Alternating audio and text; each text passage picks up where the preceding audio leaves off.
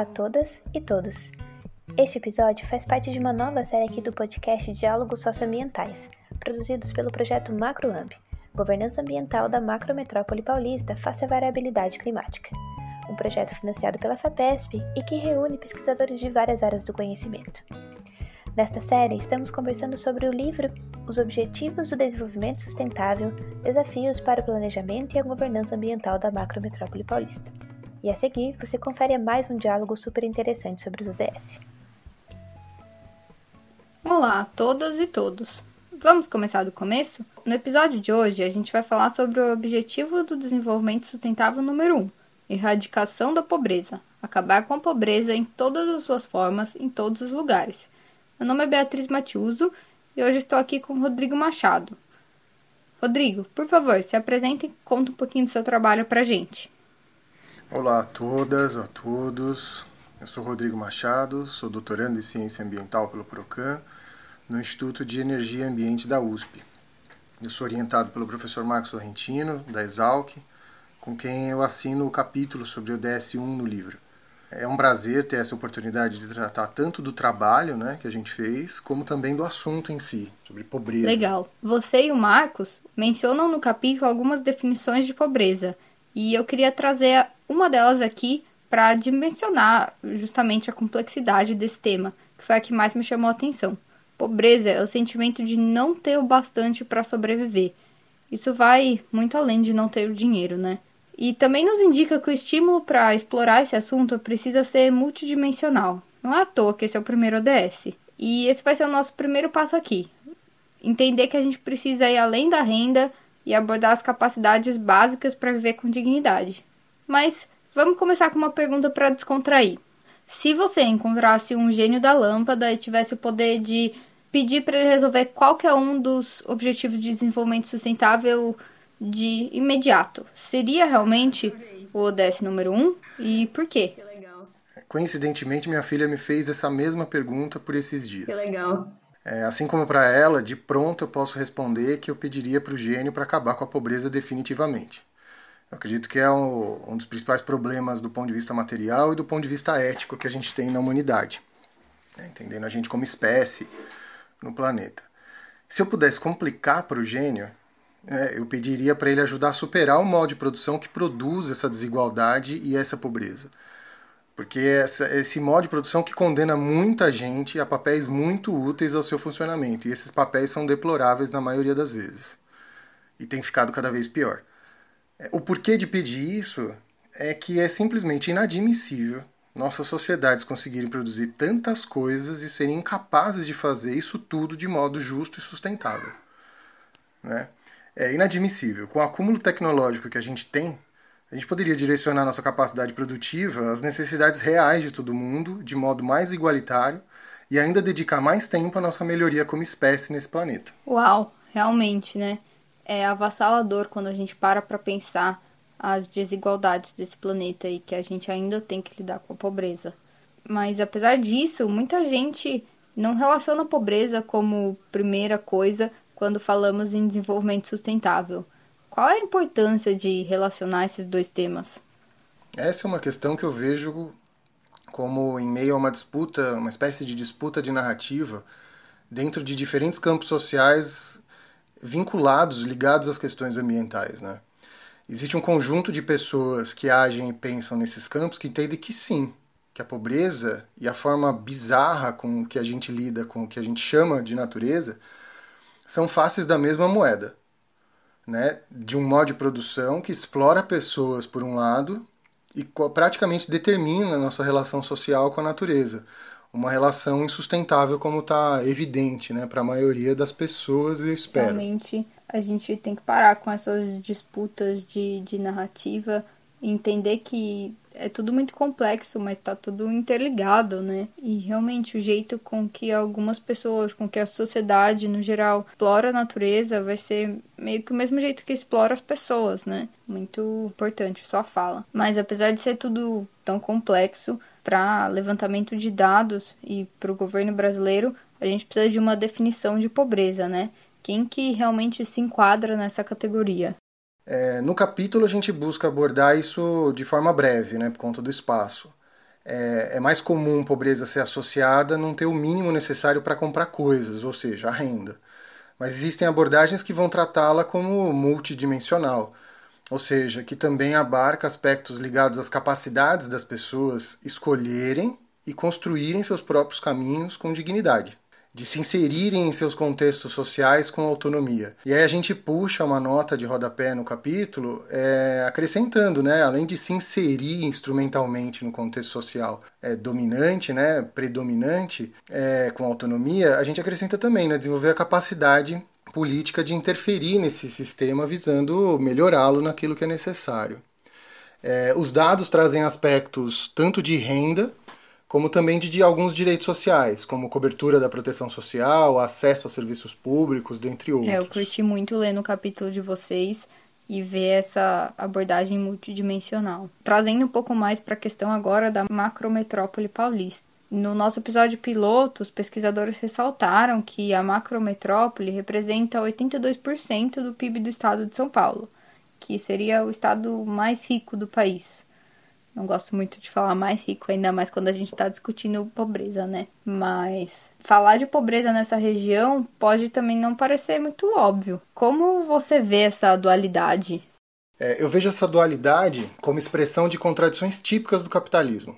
Típicas. Concentração cada vez maior do valor proporcionado pelo trabalho de pessoas com cada vez menos renda, cada vez menos proteção social menos salários indiretos, né, que é comum a gente entender salário indireto como direitos sociais, é, como educação, a saúde, seguros públicos, dentre outros. E aqui não tem como não fazer menção, não fazer relação com a nossa conjuntura dos últimos cinco ou seis anos. Essa conjuntura que é marcada por governos com projetos de maior liberalização da economia, com entregas prometidas que nunca são entregues, né, como melhoria da economia se eu diminuir direitos sociais, se eu diminuir direitos trabalhistas, e essa melhoria nunca vem vem, desde o nível municipal até o nacional. Então a gente tem nos três níveis administrativos, a gente tem governos pautados por essa mentalidade. Eu diria que desse jeito a tendência é piorar. Essa é, infelizmente, o, uma abordagem talvez pessimista, mas é real. É, não tem jeito, né, Rodrigo? As políticas públicas são essenciais para a gente conseguir com que os objetivos de desenvolvimento sustentável sejam cumpridos até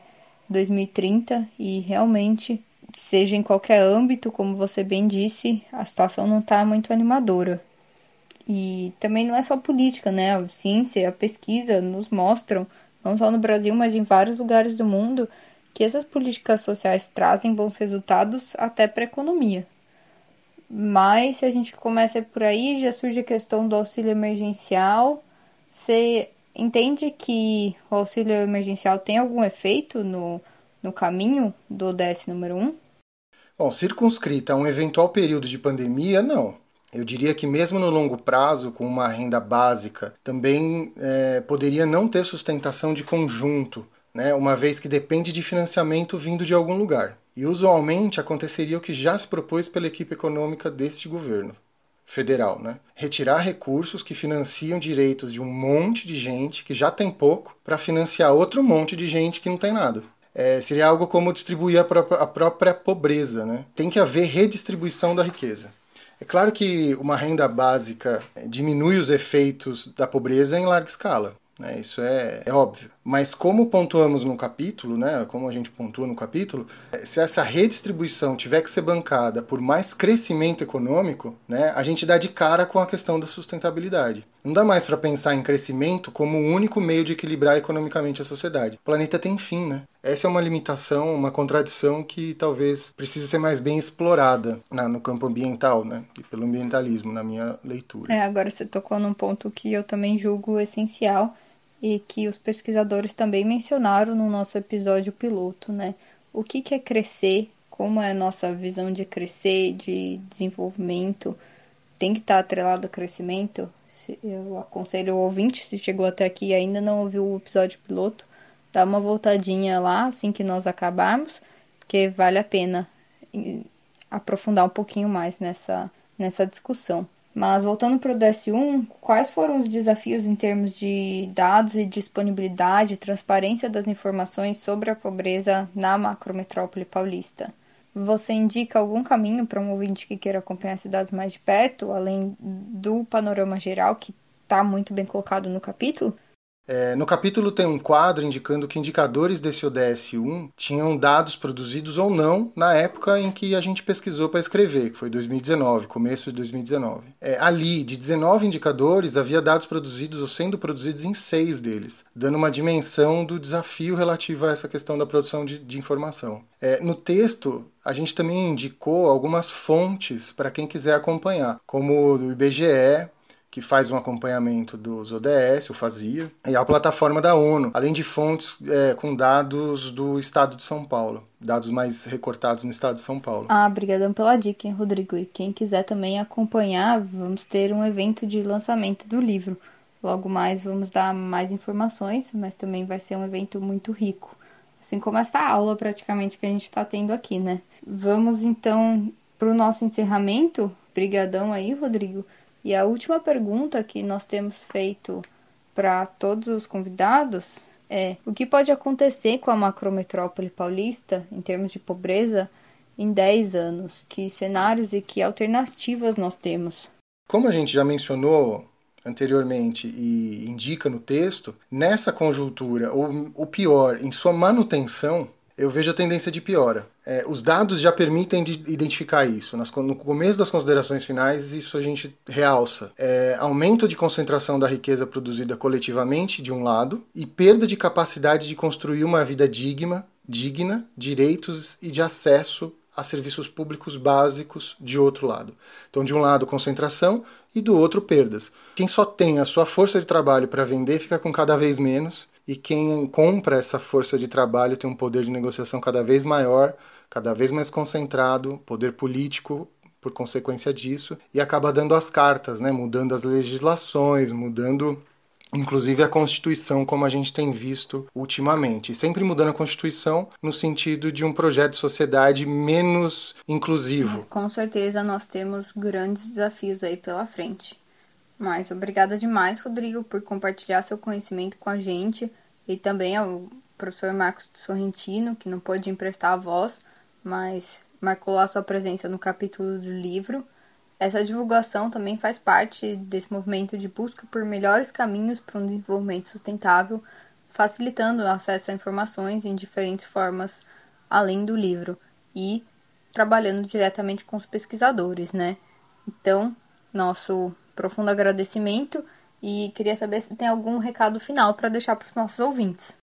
Para fechar, eu, eu, reproduzo um trecho das considerações finais do capítulo. Né? É, enfrentar e eliminar a pobreza na macrometrópole paulista, assim como em todas as regiões do planeta, é um desafio multidimensional que passa pela geração de trabalho e renda, por melhorias globais e nacionais na economia, diminuição nas desigualdades econômicas e sociais e capacidade de fazer políticas dialógicas, inclusivas, redistributivas e de solidariedade. Ou seja, outro projeto societário. Exige também a promoção de questionamentos profundos e constantes sobre as necessidades materiais e simbólicas que pautaram a modernidade. Eu diria que começa por aí. É o começo. Por mais difícil que seja, isso ainda é o começo. Mas deve ter no seu horizonte, sem dúvida, a superação desse modo de produção. E antes que me acusem de ideológico, ideológico é esse modelo, que falseia a realidade. Eu espero não ter passado uma mensagem pessimista, gente. Gostaria de que, é, que a gente entendesse mais ou menos como um cara que eu tenho estudado nesses últimos tempos, que é um pensador italiano do começo do século, final do século XIX, começo do século XX, Antônio Gramsci. É, diante do pessimismo da razão,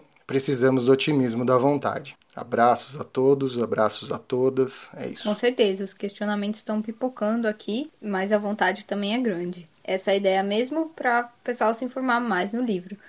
Hoje é isso, nós ficamos por aqui com o convite para que você acompanhe os demais episódios dessa série, cada um sobre um dos objetivos do desenvolvimento sustentável, explorando a macrometrópole paulista. Muito obrigada, até a próxima!